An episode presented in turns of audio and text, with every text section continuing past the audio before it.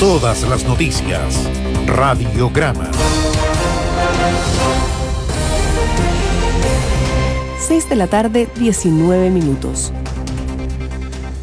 Hoy temprano, durante esta mañana, dábamos cuenta del fallecimiento de Humberto Maturana Anibaldo. A, los 50 a los 92 años. Dos años. Un, un personaje que deja deja frases para la reflexión. Pero mira, y más que frases, eh, una labor dedicada al estudio del conocimiento. Eh, eh, es pretencioso incluso hasta decirlo, digamos, pero es importante señalar que en nuestro país no son muchas las personas que han sido capaces de elaborar pensamiento, propio, un mm. pensamiento propio que sea capaz incluso de trascender la frontera y que sea objeto de reconocimiento a nivel académico, a nivel internacional.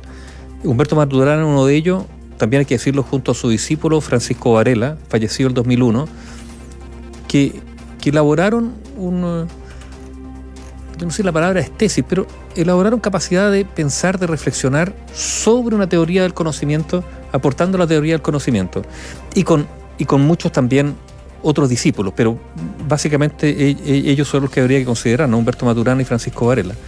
Em, y que pusieron a, y que pusieron, no sé si a nuestro país, pero digamos, ellos como chilenos, digamos, forman parte de, una comunidad de intelectuales, de científicos en realidad, más que de científicos que investigaron el conocimiento, cómo el ser humano accede al conocimiento, y lo hicieron desde la biología, pero también traspasando las fronteras de la ciencia dura para también incursionar en la filosofía.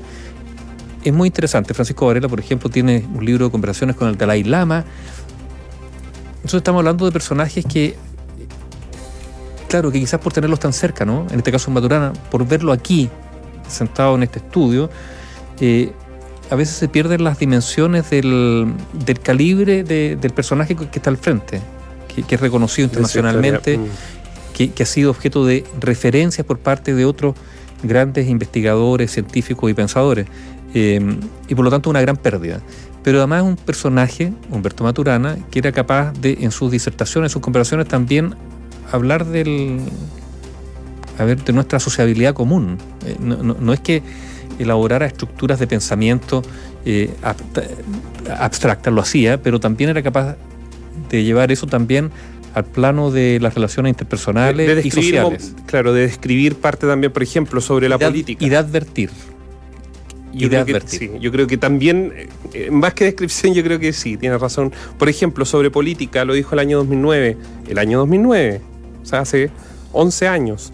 Debería, dice Humberto Maturana, debería generar proyectos nacionales comunes, hablando de, los políticos, que no tengan que ver con partidos políticos que gobierne, porque el país es tema de todos, no solo de los gobernantes, sino también de los grupos de oposición. Si la política del país no genera eso, está mal y creo que es difícil que eso cambie. Lamentablemente, esto se lo dijo a The Clinic el año 2009. En nuestra página web, biobiochile.cl, está lo que probablemente es la última entrevista que dio Humberto Maturana, la dio a nuestra página web. Hay cosas muy, muy interesantes eh, y que también tienen mucha relación con lo que estamos viviendo, sí, con lo que estamos viviendo ahora. Por ejemplo, en sus palabras, ha sido un llamado a que la raza humana no se convierta en una plaga. Estamos sometidos, digamos, a una plaga de un virus, bueno, también el ser humano puede convertirse en una plaga. Y esto tiene que ver con la relación con nuestro entorno, con el medio ambiente, pero también con nuestros semejantes. No es solamente una relación del hombre, digamos, con el medio ambiente y la naturaleza, también con nuestros semejantes. Eh, y, claro, de repente uno puede leer a Humberto Maturana y decir, bueno, lo que dice son cosas, no sé si la palabra es obvia o simple o, o algunos de sentido común. El tema es cómo efectivamente aplicar eso, ¿no? De desprenderse de las certezas para escuchar al otro con, la amplitud de miras para eventualmente ser convencido por el otro.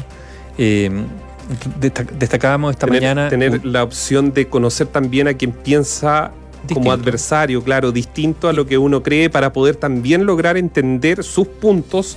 Y, por eso destacábamos esta mañana una frase donde decía que las doctrinas son enemigas de la reflexión. Decía, todo tipo de doctrina, filosófica, ideológica, científica, dice que las doctrinas lo que hacen a la persona es darle por sentado lo que es la respuesta a una pregunta, cuando en realidad hay que desprenderse de eso para estar abierto a las posibles respuestas que tiene una pregunta. Bueno, se Humberto Maturana, efectivamente una gran pérdida. Yo los invito a que lean y escuchen la entrevista que Emilio Contreras en nuestra página web .cl, que la dio el 27 de abril recién pasado y que, mm, claro, se transforma en una entrevista póstuma. Y también está la entrevista que hicimos, que hizo en la mañana el Expreso Bio Bio a, uno de, sus discípulos, también biólogo, eh, Jorge Podosis, doctor también de, la Universidad de Chile, eh, donde habla de esta relación eh, profesor-alumno, pero sobre todo, digamos, lo que deja Humberto Maturana para, la ciencia y para la reflexión, yo creo también. Más que para la reflexión. Entonces hablamos de un, de un personaje que, yo creo que deja una huella en, lo que es la academia chilena. Y a propósito de la academia, es inevitable, como contrapartida, ¿no? Como contraste, eh, mencionar lo que está pasando con la Universidad de la República. Que se acaba, ¿no es cierto? Que se ha solicitado que termine. O sea, que ya no le quedó margen no le quedó margen. Em, Trataron, incluyendo parlamentarios, de que tenga una especie de sobrevivencia con cierto nivel de intereses por detrás, pero finalmente se ha declarado o se ha determinado que va a haber un nombramiento de un interventor. Claro, porque ya no va más. Como eso, claro, como la Universidad de Viña del Mar y, otras. aquí hay un silencio, digamos, bien ostensible, que es el de la masonería chilena. Porque detrás de esta universidad está, y, lo que le queda también estará. Tendrá que ser el cierre. La masonería. Eh, no vamos a hablar de caricaturas de la masonería, aunque a veces la masonería misma se presta para ello. Con el gusto por andar medio oculto, por no saber, pero, pero yo creo que es importante que la masonería se haga cargo de que este es un proyecto que ellos levantaron, que ellos financiaron en la que estuvieron involucrados como organización, claro, van a decir, no, no, no, en realidad era un grupo de masones.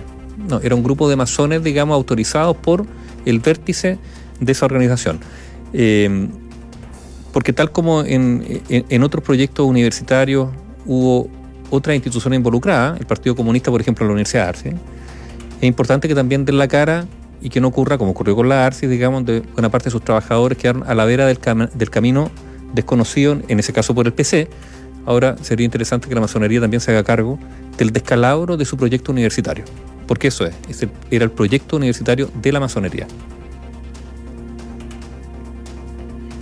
Digo yo, porque aquí, es muy fácil, digamos, en este país no hacerse cargo, digamos, de lo que se emprende y es lo que eventualmente se fracasa.